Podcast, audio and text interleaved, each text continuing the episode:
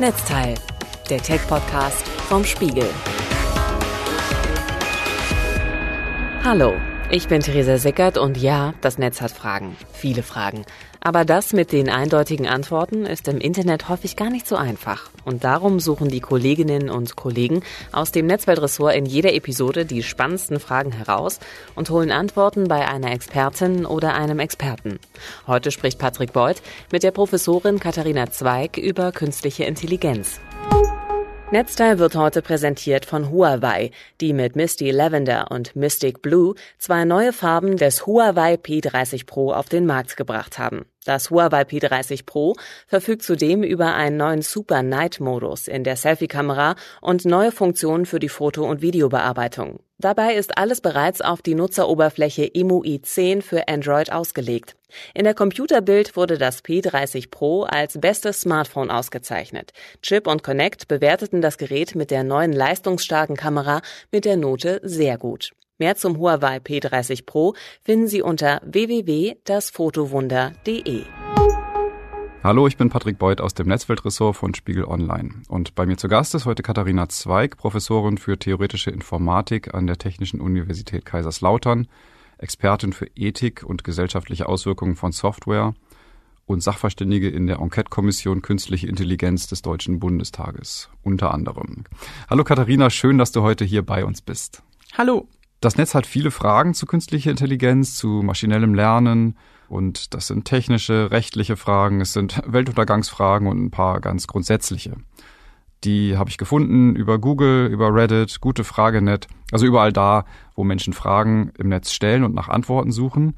Und wir wollen nun versuchen, diese Antworten zu geben. Wir fangen an mit den sogenannten W-Fragen, die äh, Google uns freundlicherweise zur Verfügung stellt, wenn wir einfach anfangen zu tippen, das W und mit künstlicher Intelligenz und dann kommen diese typischen Wer, wie, was, wo Fragen. Was ist KI? Also was ist künstliche Intelligenz?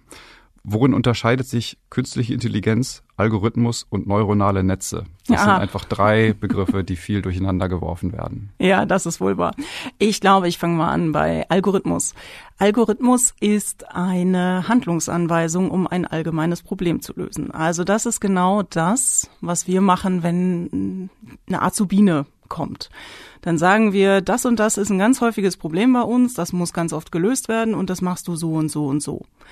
Und das ist eigentlich schon ein Algorithmus. Ähm, typischer Algorithmus, den wir alle wahrscheinlich mindestens einmal pro Woche anwerfen, ist das Navigationsgerät. Das sucht uns den kürzesten Weg von A nach B raus. So, künstliche Intelligenz ist jetzt alles, was dem Computer schlauer macht, als wir es ihm eigentlich zugetraut haben. Und daran merkt man eben schon, dass diese Definition sich verändert. Am Anfang, also ich glaube, wenn ich mit einem Taschenrechner ins Mittelalter fahren würde, dann wären die Leute wirklich sehr begeistert und würden sich fragen, ob da ein kleines Männchen drin sitzt, das jetzt diese Rechnungen, diese komplizierten durchführt. Und naja, Taschenrechner würden wir beide jetzt nicht als besonders intelligent äh, ansehen. Also das heißt, das, was wir als künstliche Intelligenz wahrnehmen, das verschiebt sich und was wir dem Computer lange Zeit nicht beibringen konnten, waren zum Beispiel Übersetzungen, das Verständnis von Texten und das Erkennen von Objekten auf Bildern. Und das haben wir heute ziemlich gut im Griff, und zwar vor allen Dingen mit diesen sogenannten neuronalen Netzen. Und das ist eine bestimmte Art von Algorithmus, um in Daten nach Mustern zu suchen. Und diese Dinger sind jetzt plötzlich sehr schnell geworden, weil wir die Computer dafür haben und die kriegen unglaublich viel Futter. Wir haben unglaublich viel Daten vorliegen, mit denen die arbeiten können. Und deswegen ist da der Fortschritt gerade so groß, dass jeder drüber redet. Dann habe ich jetzt noch eine vierte Kategorie, ein, ein viertes äh, Buzzword aus diesem Bereich. Was ist Deep Learning? Deep Learning ist dann wieder eine spezielle Art von neuronales Netz. Diese neuronalen Netzen sind ähm, dem Gehirn nachempfunden. Das muss man jetzt nicht übertreiben, aber da gibt es so Knotenpunkte. Das ist eigentlich nur eine mathematische Funktion. Und die sind in Schichten angelegt oder strukturiert. Und wenn es davon sehr viele Schichten gibt und die auch nach hinten, also nach, nach vorne miteinander reden, dann spricht man vom tiefen Lernen und damit kann man eben besonders gut auch sehr subtile Muster aus Daten rauslesen und deswegen sind die so erfolgreich. Da kommen wir nämlich zur nächsten W-Frage, die ich äh, bei Google gefunden habe. Wo findet man KI? Wer heute Morgen schon mit Alexa oder Siri geplaudert hat, hat mit einer künstlichen Intelligenz geplaudert, denn die muss auf der einen Seite muss der Computer versuchen, die reinen Laute zu verstehen, die aneinander zu hängen, um das Wort zu finden, was jetzt gerade gesagt wurde und dann auch noch den Sinn dahinter zu erkennen. Das ist alles künstliche Intelligenz überhaupt, wer im Netz unterwegs war und sich hat Nachrichten anzeigen lassen oder Produkte empfehlen hat lassen, das ist immer eine künstliche Intelligenz. Was muss man für KI studieren? ja, das ist gut. Um ihr zu begegnen, um sie zu bekämpfen, um sie äh, zu bauen.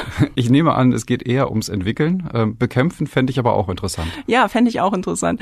Also Informatik schadet nicht. Informatik schadet übrigens nie, liebe Zuhörerinnen und Zuhörer, ähm, auch wenn sie nicht KI bauen wollen. Also Informatik ist sicherlich mal eine gute Grundlage. Mathematik, Statistik, Physik, wenn man KI auch ins Leben bringen will, wenn es darum geht, Robotik zu machen ist äh, Physik oder ein hardwarenahes Maschinenbaustudium, Elektrotechnik sicherlich auch nicht verkehrt. Und wenn man sich so wie wir ein bisschen mehr damit beschäftigen will, wie könnte das Gesellschaft verändern? Im Positiven, im Negativen, dann kann ich natürlich nur den bundesweit einzigartigen Studiengang Sozioinformatik an der TU Kaiserslautern empfehlen.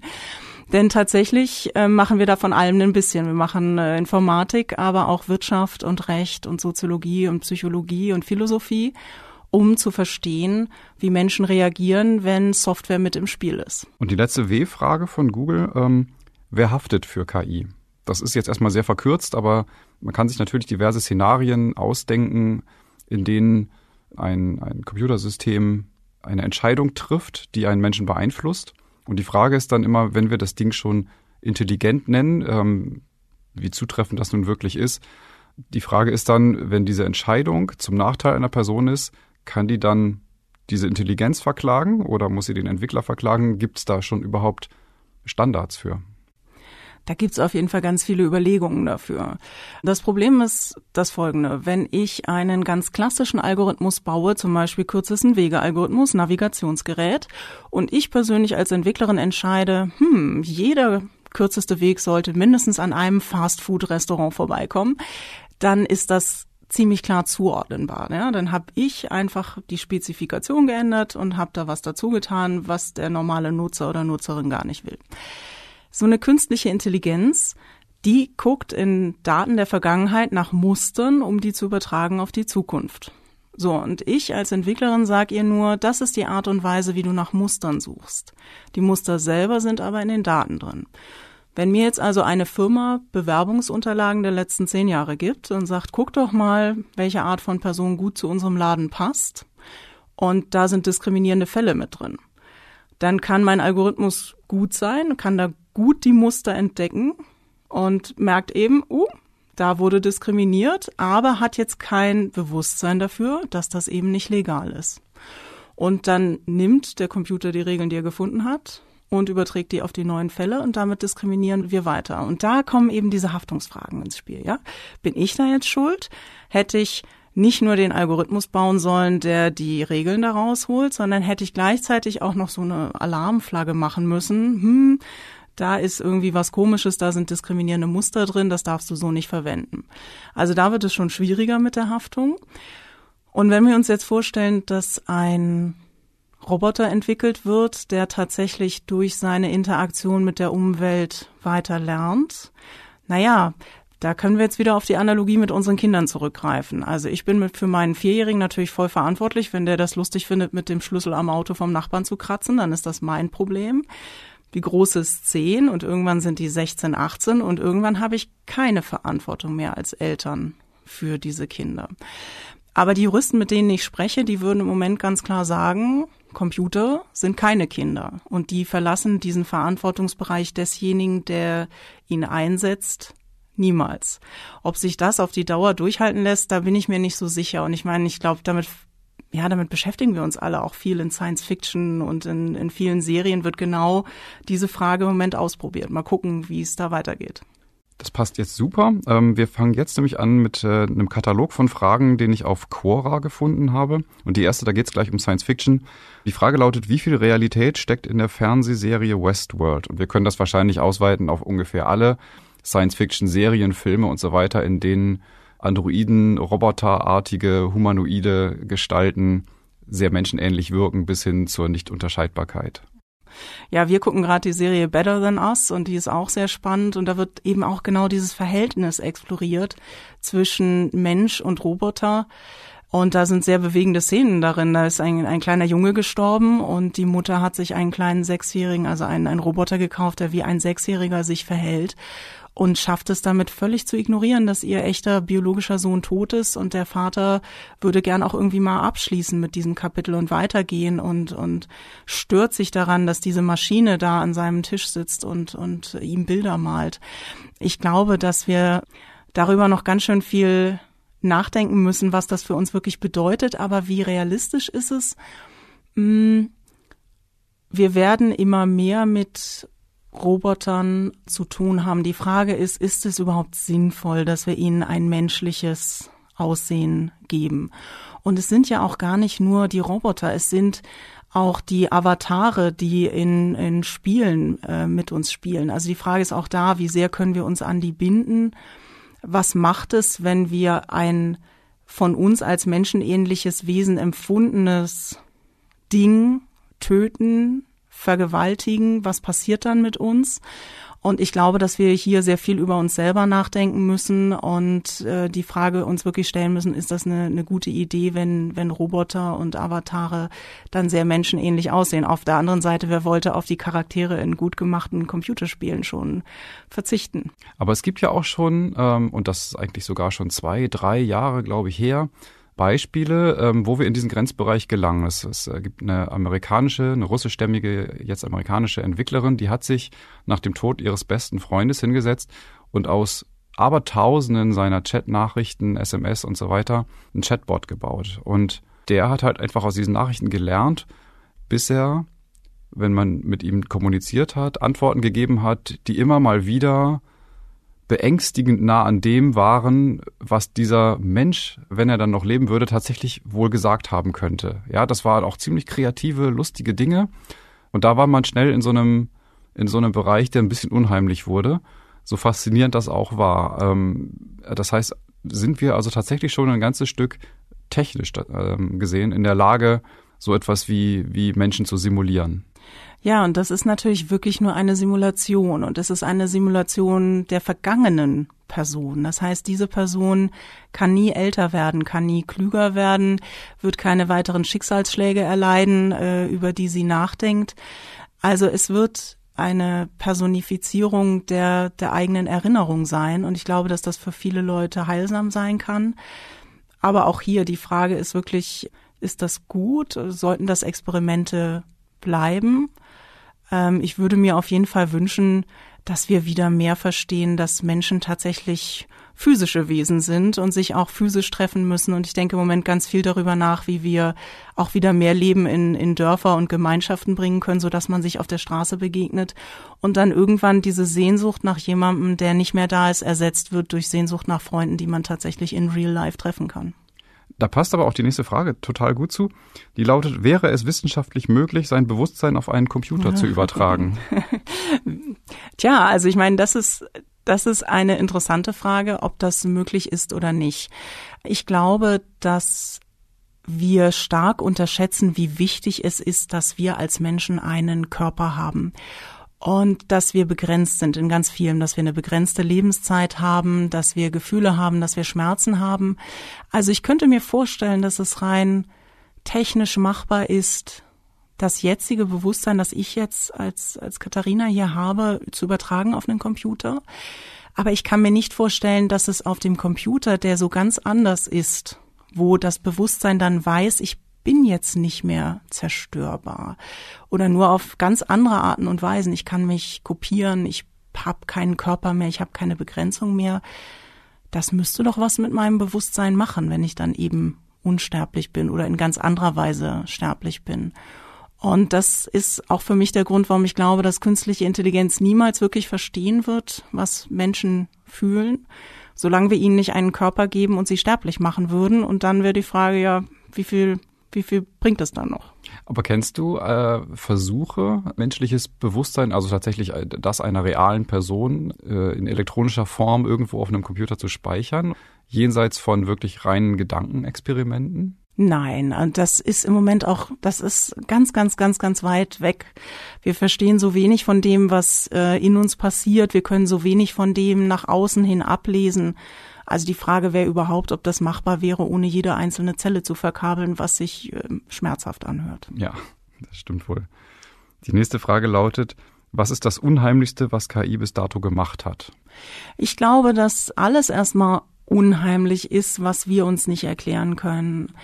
Ich meine, wenn man, wenn man sich anguckt, wie entsetzt Menschen waren, als der Computer im Schach gewonnen hat, da haben wir schon noch lange gedacht, das ist jetzt rein menschlich. Und ähm, das Entsetzen bei denen, die wissen, wie schwierig Go ist, ist auch immer, es halt immer noch ein bisschen nach. Also ich glaube, es ist immer dann unangenehm, wenn wir uns etwas nicht erklären können, wenn wir gedacht haben, das ist so die letzte Bastion von uns Menschen. Das ist schlimm. Also dieses ähm, Rembrandt-Bild, äh, das nachgemalt wurde oder, oder neu entwickelt, neu erfunden wurde von einer KI, das hat viele erschreckt. Wenn man sich dann mal anguckt, was die Kollegen im Entwicklerteam alles gemacht haben, um dieses Rembrandt-ähnliche Bild zu erzeugen, dann ist man schon wieder viel weniger erschrocken. Das, was mir im Moment am meisten Sorge macht, was man mit KI machen kann. Die KI macht jetzt hier erstmal gar nichts, die sogenannte. Also die KI gibt es nicht. Es gibt keine Technik, die Bewusstsein hat. Aber mit KI kann man in sogenannten Deepfakes äh, tatsächlich Personen sehr gut animieren, besonders wenn es von denen viel Ton- und Bildmaterial gibt so, und von wem haben wir so viel Ton- und Bildmaterial? Unsere Politikerinnen und Politiker. Und es ist sehr viel einfacher geworden, da sehr, sehr gute ähm, Fakes herzustellen, wo den Personen beliebiges in den Mund gelegt wird. Und das ist an zwei Stellen gefährlich. Das ist gefährlich, wenn es jemand macht. Und das ist gefährlich, wenn ein Video auftaucht, das eigentlich echt ist und jemand einfach nur behauptet, es sei Deepfake. Und wie wir aus der Nummer rauskommen wollen, das ist mir rätselhaft. Die heutige Software hat immer noch so Kennzeichen, an denen man das doch noch ganz gut erkennen kann. Aber wenn das nicht mehr da ist, dann werden wir Schwierigkeiten haben, die Wahrheit von der Lüge zu unterscheiden. Und das ist heute schon schlimm genug. Also insofern, das ist das, was mir persönlich am meisten Sorgen macht. Wird KI wirklich so viele Arbeitsplätze zerstören, wie manche behaupten? Ja, das ist auch eine wichtige Frage natürlich. Ähm, KI wird Arbeitsplätze vor allen Dingen verändern. Und die meisten Studien, die ich kenne, gehen insgesamt davon aus, dass es mehr Arbeitsplätze geben wird als ohne KI. Aber die verändern sich halt in ihrer Natur. Und die Frage ist, ob diejenigen, die sie verlieren, also so oft wird ja genannt, jemand, der Lkw fährt. Ja, vor allen Dingen auf den Überlandstrecken. In der Stadt wird das noch lange dauern ist das dann die Person, die einen, einen, einen Job ausfüllen kann, der sich irgendwie mit Computern beschäftigt. Wie kriegen wir die Leute dahin, wenn sie das überhaupt wollen? Also ja, die werden sehr, sehr viele Arbeitsplätze verändern. Warum? Wir können uns darauf einrichten, dass Tastatur und Maus völlig wegfallen wird. Wir werden reine Sprachzugänge haben zu Computern. Das wird auf jeden Fall Leben schon mal anders machen, denn wenn man mal ehrlich ist, so eine Tastatur, eine Maus, das war eigentlich schon immer clumsy. Ja? Das ist nur dazu da, damit der Computer strukturierte Eingaben bekommt. Das ist ja nicht natürlich für uns. Sie werden Bilderkennung für uns machen. Ähm, ich habe gerade gestern einen tollen Podcast gehört, äh, wo in einer großen Schweinefarm dann KI dabei hilft, rauszukriegen, wo hat's jetzt gehustet? Welche Schweinebox fängt gerade an zu husten? Muss man da Antibiotika geben oder nicht? Und wir werden intelligente Texterfassung haben. So, und das wird ganz, ganz viele Berufe, alle, die mit Dokumenten, Texten zu tun haben, verändern. Ein Beruf, der sich total verändert durch KI, kann man auch schon mal nennen, nämlich das ist alles, was so im Rechtsanwaltsbereich ist. Mit KI kann man ziemlich schnell entscheiden, ob sich gewisse Arten von Fälle lohnen. Und dann kann man gebündelt Anfragen an Gerichte machen, zum Beispiel für einen Flug, ähm, wo es Flugausfälle gab Wenn man da dann übers Gericht geht, dann hilft einem die KI, diese Fälle aufzubereiten, zu personalisieren und dann geht das plötzlich zu 100 an das Gericht. So, das Gericht ist noch nicht so gut aufgestellt, was KI angeht, sondern die müssen das alles einzeln abhandeln. Also das heißt, da verändert sich sowohl der Anwaltsberuf als auch der Richterinnenberuf im Moment sehr. Also ich gehe jetzt erstmal davon aus, dass für die meisten, die jetzt zuhören, sich der Berufsalltag verändern wird durch KI, durch andere Zugänge zum Computer, durch andere Zuarbeiten vom Computer. Und äh, für die meisten wird es wahrscheinlich keine Zerstörung von Arbeitsplätzen geben, sondern einfach nur eine Verschiebung. Naja, und dafür sind Gewerkschaften da, um diese Verschiebung eben möglichst menschenfreundlich zu gestalten. Dann machen wir jetzt weiter mit Fragen von gutefrage.net. Da taucht jetzt zum ersten Mal auch ein neuer Begriff auf, ähm, nicht immer nur KI und Algorithmus, sondern Machine Learning, äh, maschinelles Lernen. Also die erste Frage lautet, ist Machine Learning in eurem Alltag angekommen? Also in meinem ganz sicher. ähm, also was ist maschinelles Lernen? Maschinelles Lernen ist, sind alle diejenigen Algorithmen, die eben aus Daten Muster erkennen und das dann für die Zukunft verwenden, diese Muster. Das heißt, dazu gehören die neuronalen Netze, dazu gehören aber ganz einfache statistische Methoden wie logistische Regression oder das Erstellen eines Entscheidungsbaums. Und sowas hat ja auch schon jeder mal gesehen. So ein Entscheidungsbaum fängt man oben an, kriegt ein paar Fragen gestellt und dann sagt einem der Bau, in welchem Fall man ist. Also das ist, das ist maschinelles Lernen und tatsächlich ist das noch nicht in jedem Beruf angekommen. Also alle, die mit digitalen Dingen gar nichts zu tun haben, da kommt das nicht an. Ich nehme aber an, dass die meisten Organisationen und Institutionen immer mehr mit maschinellem Lernen versuchen werden zu verstehen, was ihre Prozesse tun. Also ich habe jetzt eine erste Studie gehört, da wurde versucht, von, von einer Universität vorherzusagen, ob jemand das Studium nachher schafft oder abbricht. Und das ist auch klug, einfach mal hineinzugucken, welche Muster es gab in der Vergangenheit, um dann eben zu gucken, gibt es Studenten, die unsere besondere Aufmerksamkeit brauchen. Und das Ergebnis dieser Studie war, dass insbesondere wenn Menschen nicht mit 18, 19 direkt nach der Schule versuchen äh, zu studieren, sondern später reinkommen, aus welchen Gründen auch immer, erstmal eine Ausbildung gemacht oder schon Kinder, nochmal der Wunsch, sich weiterzubilden, dann wird's schwierig. So, und das ist nicht so gut, denn wir gehen alle davon aus, dass wir sehr viel mehr Weiterbildung brauchen. Und wenn das für Menschen schwierig ist, die schon 30, 32, 35 sind, dann müssen wir darüber ganz besonders viel nachdenken. Also maschinelles Lernen, um einfach Einsicht zu bekommen in Prozesse.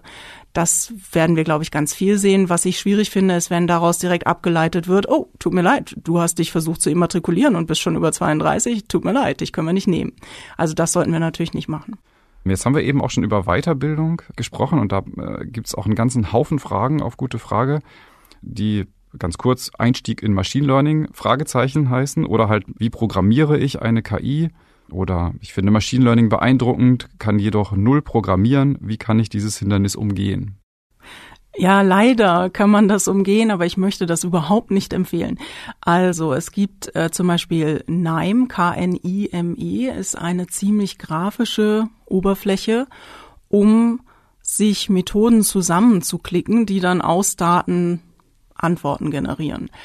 Und das ist genau die Art und Weise, wie man bitte nicht Data Science machen sollte, denn tatsächlich kommen da immer irgendwelche Zahlen dabei raus. Also ich kann ziemlich beliebige Daten vorne reinfüttern und meine Maschine hat einen vorgefertigten Algorithmus, eine Handlungsanweisung und versucht jetzt darin Sinn zu erkennen, findet irgendwelche Regeln und die kann ich dann nachher natürlich anwenden. Aber das ist eben so, als würde ich äh, meine Zehnjährige bitten, äh, doch mal hier diese englischen Wissenschaftsartikel durchzulesen und mir eine Zusammenfassung zu schreiben. Da wird sie sicherlich irgendwas machen, aber ob das, ob das Sinn und Verstand hat, das wahrscheinlich nicht, weil man dazu eben eine Ausbildung braucht. Und genauso ist es auch, wenn ich einfach nur Daten irgendwo hernehme, wenn ich weder ganz genau weiß, wie die hergestellt wurden also fangen wir nochmal an bei diesem Bewerbungsszenario. Ich kriege von der Firma zehn Jahre Bewerbungsunterlagen äh, und wen die nachher eingestellt haben. Und dann sagen die mir ja, das und das waren die erfolgreichen Mitarbeiter. Und dann frage ich nach und sage, was heißt denn jetzt für dich erfolgreicher Mitarbeiter? Und dann sagt der Arbeitgeber, ja, also wenn die Person dann zwei Jahre bei mir geschafft hat und in der Abteilung geblieben ist. Und dann sage ich, ja, okay, was ist mit einer Person, die in der Zeit Elternzeit nimmt? Ach so, nee, die haben wir nicht mitgerechnet, weil die wird dann ja nicht von uns bezahlt. Die kriegt ihr Geld ja woanders her. Nee, ach so, oh, dann wäre das ja gar kein erfolgreicher Mitarbeiter. Ich so, merkst du was?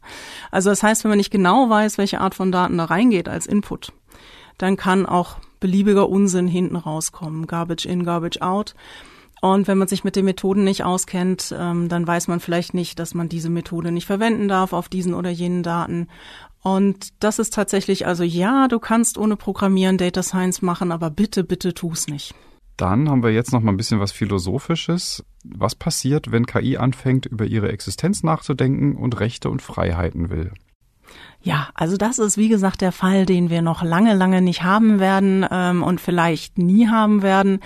Das muss man sehen. Ich habe gerade ein Buch geschrieben und da setze ich mich wirklich dafür ein, dass wir es gar nicht erst versuchen. Eine sogenannte starke KI zu bauen, also eine, die Bewusstsein hat, die sich selber Ziele setzt, halte ich für eine nicht so kluge Idee und warum, das erkläre ich in dem Buch. Aber wenn es sie gäbe, dann sähe ich persönlich wirklich keinen Grund, sie nicht als ein, ein Wesen zu akzeptieren. Denn wenn es sie gäbe, dann hieße das, dass Bewusstsein einfach nur eine sogenanntes emergentes Phänomen ist in einer komplexen Situation. Was heißt das? Emergenz sind Phänomene, die dann auftreten, wenn andere Dinge miteinander interagieren. Zum Beispiel einen Stau auf einer Autobahn, den kriegst du mit einem Auto einfach nicht hin. Da müssen mehrere Autos miteinander interagieren und dann kannst du auch einen Stau aus dem Nichts haben. Ohne einen Unfall kann es dazu kommen, dass wir plötzlich im Stau stehen. Und wenn wir es schaffen würden, eine starke KI zu bauen, dann bedeutet das, dass es im Wesentlichen genug ist, ganz viele Bauteile in ein, ein System zu schmeißen, die miteinander interagieren. Und dann würde ich keinen Grund sehen, diesen neuen Wesenheiten nicht äh, auch den, den, den Begriff der Wesenheit irgendwie zuzusprechen. Und ja, dann haben sie Rechte und, und Freiheiten. Aber es gibt wirklich gute Gründe, die Dinger nicht zu bauen. Zum Beispiel? Ja, meine Lieblingsgeschichte aus dem Netz ist die folgende. Da hat ähm, äh, Smingley, ein Twitter-Nutzer, hat geschrieben, wie er versucht hat, seinen Roomba zu pimpen. Also das ist, äh, um das äh, für diejenigen, die Roomba nicht kennen, das ist ein, ein Staubsaugerroboter. So ein Staubsaugerroboter, genau. Und dem Roomba hat er ein neuronales Netzwerk aufgesetzt und sogenanntes Reinforcement Learning gemacht. Was heißt das? Reinforcement Learning ist so wie unsere Kinder lernen. Das heißt, wir setzen die in Situationen und sie merken irgendwie, oh, die Suppe ist heiß, dann verbrenne ich mir den Mund. Oh, die Suppe ist kalt, dann schmeckt sie nicht so lecker. Und irgendwann merken sie, woran sie erkennen, ob eine Suppe heiß ist oder nicht. Und dann können sie sie immer genau in der Temperatur essen, wo sie noch lecker ist und nicht, noch nicht wehtut. Und Reinforcement Learning kann man jetzt eben auch auf Maschinen übertragen. Und dieser Roomba, der sollte immer schneller fahren, der war ihm zu langsam, aber natürlich nicht in die, in die Möbel rein, äh, reinfahren. Also das Reinforcement Learning war so aufgebaut, dass alle Aktionen, die dazu führen, dass der Roomba schneller ist, die wurden belohnt. Da wurde gesagt, das hast du jetzt gut gemacht, so solltest du weiterhin äh, agieren. Und die Aktion, wo der per Bumper gemerkt hat, er ist in irgendwas reingerannt, da wurde dann gesagt, nee, das ist eine schlechte Aktion gewesen, das solltest du beim nächsten Mal anders machen. Und dann geht der Smingler, geht zur Arbeit, kommt wieder und das Viech rennt äh, in der Gegend rum und haut gegen jedes einzelne seiner Möbelstücke und er denkt so, hä, ich habe dir doch gesagt, du sollst das nicht machen. Aber das hat er gelernt, rückwärts zu fahren und hinten hat es keinen Bumper. So, und das heißt, die, die, der Rumor hat einfach nicht gemerkt, dass er jetzt was gemacht hat, was böse war, also was, was er nicht machen sollte. Und das heißt für mich eigentlich, wir als Ingenieurinnen und Ingenieure, wir denken echt viel darüber nach, was ist eine gute Optimierungsfunktion. Und eine starke KI, die bräuchte eine Leitfunktion. Die muss, es muss einen Leitstern geben, der ihr sagt, das ist eine gute Aktion und das ist eine schlechte. Und ich kann mir im Leben nicht vorstellen, wie wir das auf Anhieb richtig hinkriegen würden, sondern es ist sehr viel wahrscheinlicher, wenn ich mir angucke, wie wir alle so als Ingenieurinnen und Ingenieure bauen.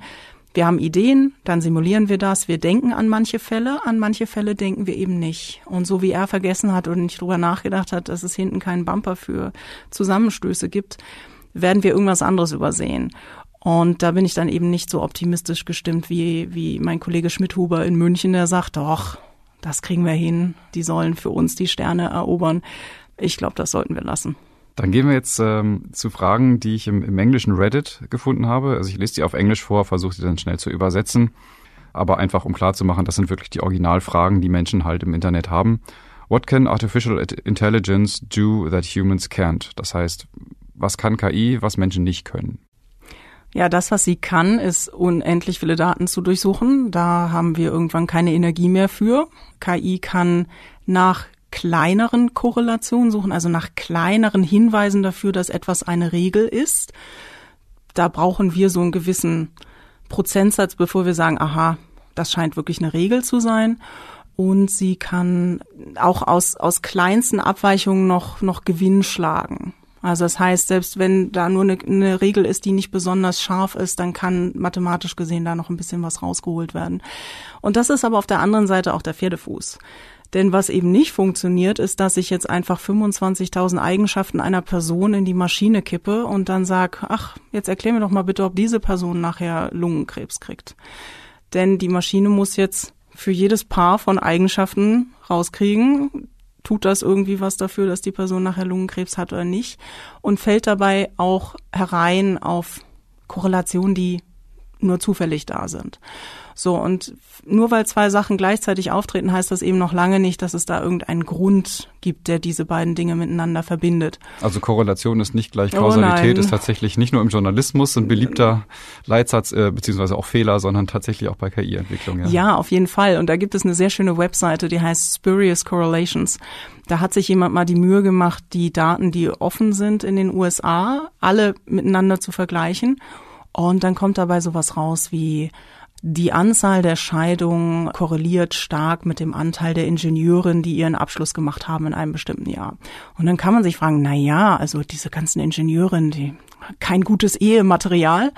Oder man kann sich überlegen, ähm, ja, die haben sich alle scheiden lassen und danach sind die erst Ingenieurinnen geworden. Aber das ist natürlich einfach Unfug. Das ist eine zufällige Korrelation, die auftritt und da muss man eben vorsichtig sein. Also KI kann viel, viel besser als wir sehr große Datenmengen nach sogenannten Korrelationen durchsuchen und auch mit kleinen Korrelationen noch was anfangen. Aber das ist, wie gesagt, auf der anderen Seite auch der Pferdefuß, denn unter Umständen findet sie Muster, die einfach gar nicht da sind. Die nächste Frage, ist Artificial Intelligence dangerous? Ich habe da in dem Zusammenhang noch eine andere Frage gefunden, die ein bisschen klarer macht, worum es geht ist Artificial Intelligence the greatest threat to humanity. Das heißt, es ist potenziell die größte Bedrohung für die Menschheit.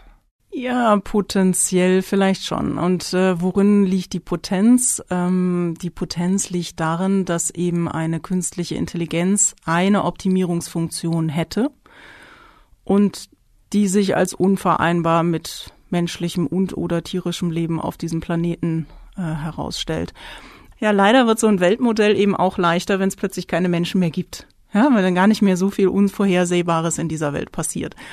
Und das halte ich für, wie gesagt, gar nicht so unwahrscheinlich. Ähm, also insofern ist es so wahnsinnig schwierig, diese Optimierungsfunktion, nach der eine künstliche Intelligenz dann ihr Wirken ausrichten würde, richtig hinzukriegen. Aber das Potenzial beruht ja auf Annahmen. Erstens beruht es auf der Annahme, dass es möglich ist, eine Maschine mit Bewusstsein zu schaffen. Das ist unklar. Und zweitens muss es auch jemand bauen. Und wie gesagt, ich persönlich würde mich dafür einsetzen, dass man das nicht tut. Und dann auch so bauen, dass man nicht mehr den Stecker ziehen kann. Ja.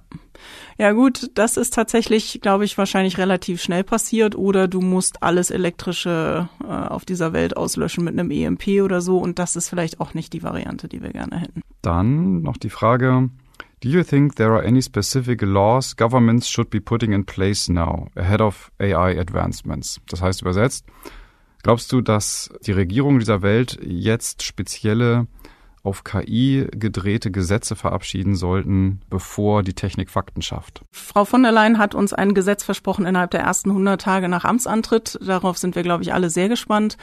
Ähm, ich glaube nicht, dass es ein einziges Gesetz wird des Bundestages, was wir da sehen werden, sondern wir werden wahrscheinlich hoffentlich ein, ein etwas allgemeineres Gesetz sehen, das erstmal grundsätzlich beschließt, welche Art von Regulationsmaßnahmen es gibt. Und ich nehme an, dass wir dann sowohl im Arbeitsrecht als auch im Sozialrecht und an verschiedenen Stellen dann Spezifika sehen würden.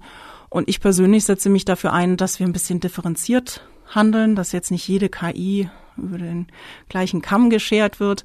Wir haben einen Regulierungsvorschlag gemacht mit fünf verschiedenen Regulierungsklassen und so etwas, das mir jetzt ein, ein Hemd empfiehlt, da würde ich sagen, ja, Das müssen wir jetzt nicht groß regulieren. Da besteht eigentlich kein großes Schadenspotenzial. Während alles, was mit Arbeitssituationen zu tun hat, da muss schon jemand wirklich drauf gucken.